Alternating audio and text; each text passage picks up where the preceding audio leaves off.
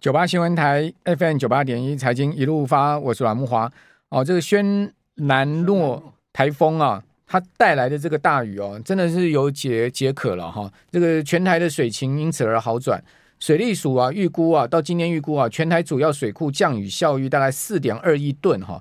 那四点二亿吨其实大概差不多两个这个石门水库的量了哈，这个蛮大的一个呃降雨量哈。那尤其是北部蓄水规模最大的翡翠水库。有效蓄水率呢回升到八成二，那石门水库更暴冲到满水位哦。好，至于说竹苗几座重要水库，除了农灌为主的明德水库是九成五之外呢，其余都是接近满水位。好，所以水利署预估呢，年底前用水无虞。哦，这不过是年底，那换言之，明年就不知道了。所以我们针对这个水情的状况啊，包括。这个极端气候呢，我们今天请到了台湾整合防灾工程技术顾问公司的贾新兴博士来到我们的节目现场啊。呃，贾博士同样也带来一些资料，好，我们等一下会在直播的时候呢，也一并啊，呃，秀给我们的观众朋友、我们的听众朋友知道哈。贾博士您好，是阮大哥，还有财经一路发的观众朋友，大家好。好，那贾博士这次可以讲运气不错，好，因为带来了这个雨量不少哈，那水库也进账不少，但是没有什么这个风灾的灾损。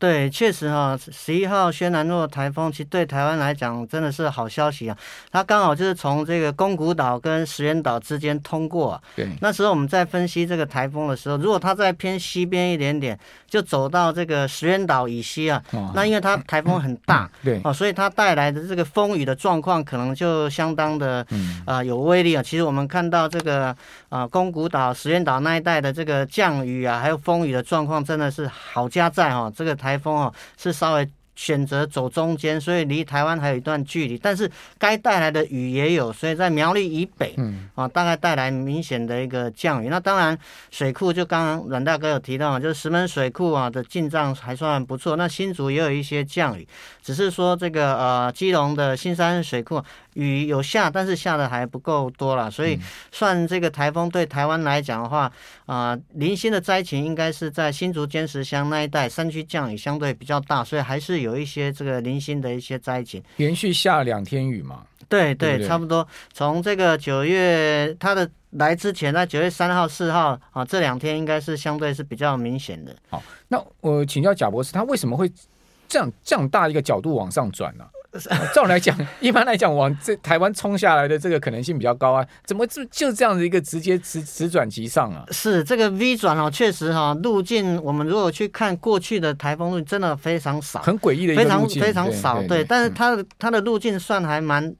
单纯哦，就是说，如果说我们看路径的这种诡异性啊，哈，像二零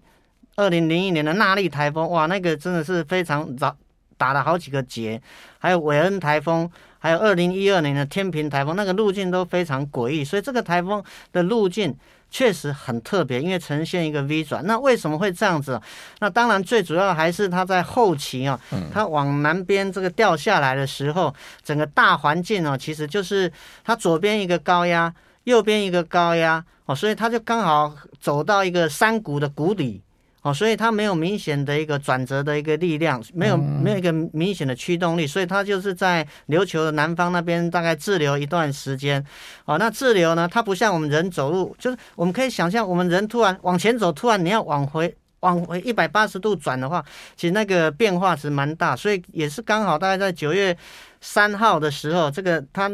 这个它的右侧这个高压啊，刚好往南边升，就好像把它顶一下，哦、啊，顶上来开始往北走，虽然走得慢，然后再再来就是时间呢配合的算真的是蛮好。九月三号晚上到九月四号，就是在北边那边有一个明显的潮线，这个潮线呢一下来就刚好把台风呢往北拉上去。OK，哦，所以这个就是说特殊的路径哦，确实是它有一些呃。刚好的一个环境场啊，才变成有这样的一个 V 型的一个路径。这个其实可以被预估出来的，对不对？路径确实啊，确实基本上都有预测到它这种 V 型的这种路径。这个确实哈，从电脑模式的预测啊，还有气象局的预报，其实都有看出来。大概在三天前就可以看出来，只是说它最后到底是偏东边一点点，还是西边一点点，这个就是一直在摇摆。摇在摇摆，那当然最后是选择在两个宫古岛跟石垣岛中间通过。嗯嗯，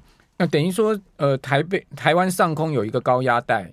把它挡住了，就让它进不来的就对了。呃，应该是说它在前期的时候，在台风的右侧跟中国的这个左侧，中国前一阵子不是一直闹这个干旱吗？对啊，那干温高温吗？嗯、啊，它最主要就在中国上空那边也有一个比较强的这个高气压罩在那边。对，所以呃，它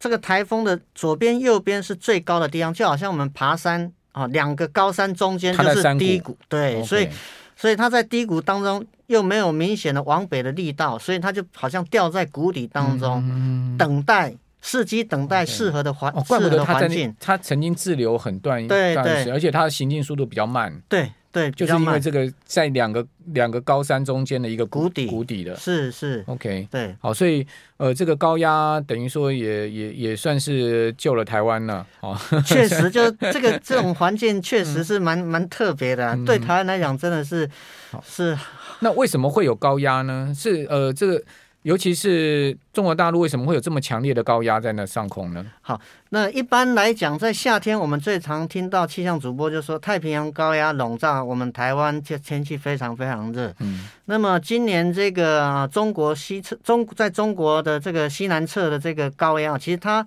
是从这个印度那边、印度半岛那边过来，也就是说，其实今年今年我们看到全球一些比较异常，像泰国。嗯巴基斯坦 啊，这一带还有印度，它的季风哦，降雨非常非常明显。那么这边降雨比较强啊，那么透过大气的机制哈，它会让它呃它的北侧的高压会增强。这高压增强就一路从这个大概印度上啊、呃，印度的东侧的上空那一带，一直延伸到中国的云南啊、四川那一带哦，形成一个盘踞在那里的一个高压。那这个高压哈。当然，对中国来讲的话，就造成他们的这个高温干旱的一个情形。那当然，对轩南若台风来讲的话，因为西边有高压，东边又有高压，就形成一个谷底的环境。OK，哦，所以是蛮特别的。所以，呃，四川希望降雨，结果没有降雨，都跑去巴基斯坦、印度去下了。对对，就是说，为什么会造成呃中国的这个干旱？当然有很多原因。我们知道，第一个原因就是它的高压太强。那高压为什么太强？看起来应该是跟它的南侧，就是说印度半岛、中南半岛、巴基斯坦那一带，它对流比较强啊，对流比较强。我们透过大气，它那边空气快上升，那它会往北边会有一个下沉的，那这个下沉的区域刚好就在这个中国，还有在这个啊中南半岛以北的北侧这一带区域啊，就形成一个非常强大的高气压，所以它一直都不动。嗯，好。那因为天气也会影响到经济嘛，好，影响到农产的这个农作物哦，所以呃，现在大家都会呃把这个天气放在经济跟呃这个农业生产来做评估，对不对？蒋博士。对，其实哈呃，每一天我们像这个零售销售来讲的话，最单纯就是它也是直接会跟天气有关。天气热，我们哪一种消费就会增加。对哦，那么天气冷，当然现在。一年四季都可以吃火锅啊，在冷气房，所以这个是很蛮蛮一般的。那另外，其实我要提到就是说，我们今年从这个瑞士再保哦，瑞士再保的评估哦，还有跟这个慕尼黑再保公司，其实他们就评估我们今年上半年哦，因为极端的天灾所造成的这个啊经济的损失哈，大概有将近到三十六。呃，三十呃三百六十多亿的这个美金，哦，它经济的损失非常大，啊、嗯嗯嗯嗯，所以说就确实这种极端的天气、极端的天气事件啊，它对经济的冲击其实是非常的显著啊。像啊一个大水，我们看到现在巴基斯坦，或者是说我们想到在二零一一年泰国那个这个，因为这个纳坦台风跑到中南半岛变成低压，造成泰国北部的大雨，它重创当时在这个中南。在泰国那边有很多这个汽车制造商嘛，对，像 Toyota，对，硬碟。所以二零一一年那个，我们就可以看到现在的天气的反应呢、除了影响影响当地的这个经的这个呃经济，另外因为现在全球整个全球市场化就是全球化，所以很多的制造都在可能集分散在一些地方，所以它影响那个区域，连带其他这个。经济的这个连锁反应，其实比以前来的讲，其实更明显。还有欧洲这一次的大旱，对不对？它也影响到欧洲的经济，好，包括这个所谓能源的问题。是，那欧洲这一次的旱灾到底是怎么形成的呢？对，欧洲哈，欧洲这一次它的这个高温热浪啊，其实应该是从大概五六月的时候，六月开始，它然后到夏天，它连续三场极端的这个高温的热浪状况。那么它当然了，以欧洲来讲的话。它的高温热浪的形态跟我们说大气当中出现一种气流的这种摆荡，就是欧米伽，好像希腊大写字母欧米伽形态的摆摆荡有关。假如说我们这边稍微休息一下，九八新闻台 FM 九八点一财经一路发，我是阮木华。我们今天访问的是台湾呃整合防灾工程技术顾问公司的贾新英博士。我们谈的是这个与产业相关的气候考验。哈，这个其实。呃，现在目前不管是经济啊、农业生产啊，哦，都要找这个气象专家来咨询来顾问，对不对？哦，有盖房子，哦，我今天呃可能要交屋，我到底到底两年的工期，我们怎么样去把这个天气的风险把它评估进来？哦，恐怕都是现在目前呃产业界他们现在。呃，寻求跟像类似贵公司合作的一些基础吧。是我们举例，就是说，像今年的这个春季一直到梅雨季的那个连续降雨，嗯、所以在工程的施工上面，如果刚好这段期间他们施作其实是跟天气有关，比如说他要灌浆等等，哦，那这个就会受到影响，工期当然就会受到影响。嗯、我想这是工程上嘛。那当然我们现在在 讲说跟气候另外一个比较有关的，就是因为我们现在谈到二零五零的近零碳排。净零碳排来讲的话，其实我们很多的工程设计一定都要朝这个能源要绿能再生能源化，整个建筑我们的工厂设计能源效率要最高，然后碳排要最低，是，然后减少废弃物，所以各方面的考量已经跟以往是完全的不一样，所以在这方面综合上，其实都需要做相关天气气候的咨询。那再讲另外一个举例，比如说竹科附近。它可能那边下雨下很大，没关系，它没有淹水，但是它处理得很好。但是它的周边的这个对外联络交通，或是一个交流道那边积淹水，这个车子出不去，那所以它有一些这个就会影响到它的这个相关的一个这个作为。那当然，我们在讲到像这个刚过去的二零二零年到二零二一年的百年大旱，所有科技厂这个我们的干旱，震惊到全球都在注意，台湾竟然发生百年的干旱，为什么？因为那时候全球经济的这个半导体产业就在看台湾嘛，哦，所以我们可以看到，就是说。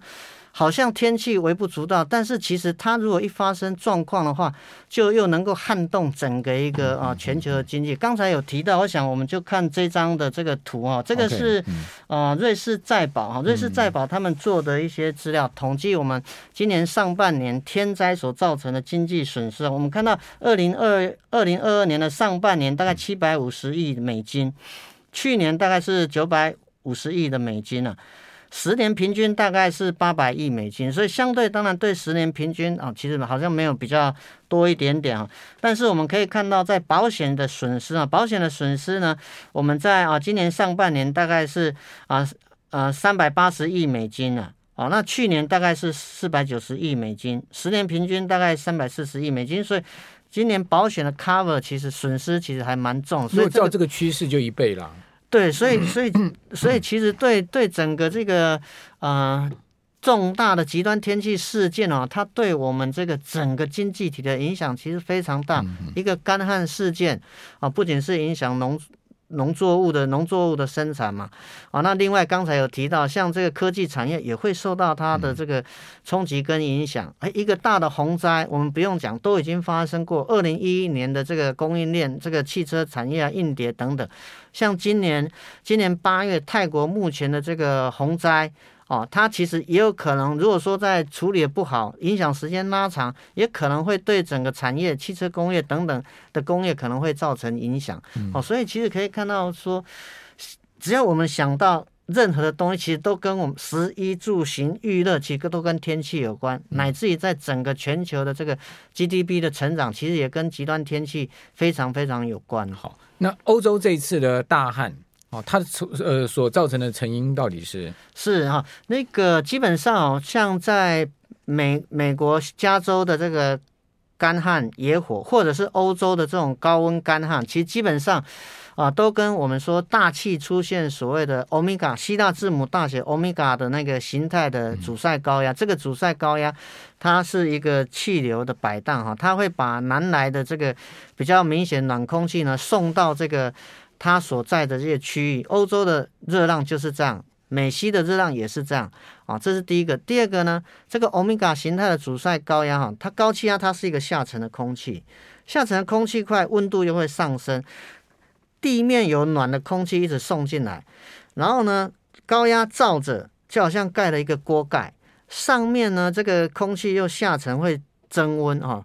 温度又会上，就好像我们烤箱一样，上面在加热，下面在加热，而且呢，双管瓦力又开到最大，所以就热量就一直累积在那个区域，就造成欧洲的这个高温干旱。以前他们说伦敦超过四十度，可能要到二零三零、二零五零。提早十年发生，今年七月就就打破四十度的这个高温记录啊！那当然，持续性的高温啊，对欧洲来讲，它不只是这种高温。它还会造成森林大火，我们可能比较没有办法感受，因为我们海岛型的国家湿度相对比较高一点点。但是对他们来讲的话，相对湿度很低，很干燥，而且又是长期的这种高温天气形态之下，所以我们可以看到很多地方就是出现这森林大火啊。加州也是一样，葡萄牙、西班牙，葡萄牙、西班牙，对对，对，你不要说葡萄牙、西班牙，连有时候那种热浪、热浪高温持续性来，连呢我们想到这种这个。北欧其他几个国家，瑞典那个地方其实也出现这种森林大火，连呃苏联的西部也曾经出现过这种这种这个森林大火。那森林大火一引发，其实它的这个冲击也非常大。嗯，对。好，那。呃，欧洲的热浪退了吗？欧洲的热浪啊，呃，其实他们比较特别，就是说似乎看起来还没有退的迹象，还是高压造的。对对，它当然这个高压不是说从六月就开始了，它就是时强时弱。但是在六月、七月、八月的时候，其实它就一直照在那，就是可能有这个十天啊，照在那边。你看三个月，每一个月十天、十天、十天，大概相当一个月，所以它的就间歇性的。那目前看起来，像这个美西的。热浪还会持续，那么欧洲的热浪其实也还会持续，这个是比较特别的地方。就一般我们知道中高纬度地方的国家，它一般大概就是到了九月，其实开始慢慢天气应该要凉下来了，它反而出现这种极端的高温热浪，所以这个叫做天不按照它的这个节，它的这个气候特性在走，就容易出现这种。这种乱子吗？就是 这种对，就是出现这种 违和的地方。这个跟地球暖化是有关系。对，确实啊，我们从一些极端的这种高温，特别啊，地球发烧之后哈，我们这种高温的形态会越来越多。那当然，我们如果呃，从这个 IPCC 的一个资料上面看起来，就是热浪的情形会越来越严重啊，然后呢，极端的降雨也会越来越多。所以高温干旱的事件啊，在未来只会越来越多，越来越强。这个不是我说的，其实是 IPCC 的第六份评估报告，那集合大概全球各个国家的最顶尖的气象学家，他们所做的分析，不只是气象学家。所以我们可以预期，像欧洲这样的呃高温、热浪、干旱，跟呃四川、中国大陆西南的这些呃所谓干旱的问题。不会是单一事件，以后可能会很频繁，而且是可能会更严重。是，确实哈，就是说，呃，其实我们大概从二，如果我们回去看，大概从二零零呃两千年之后，几乎每一年呢，欧洲的热浪几乎每一年都在上演。其实不止今年，其实我去年记者也问过我，像二零二一年欧洲的高的热浪。那么现在其实我觉得比较特别，就是说我们常常会发现地球世界各地啊，东半球、西半一个地方水深，另外一个火热，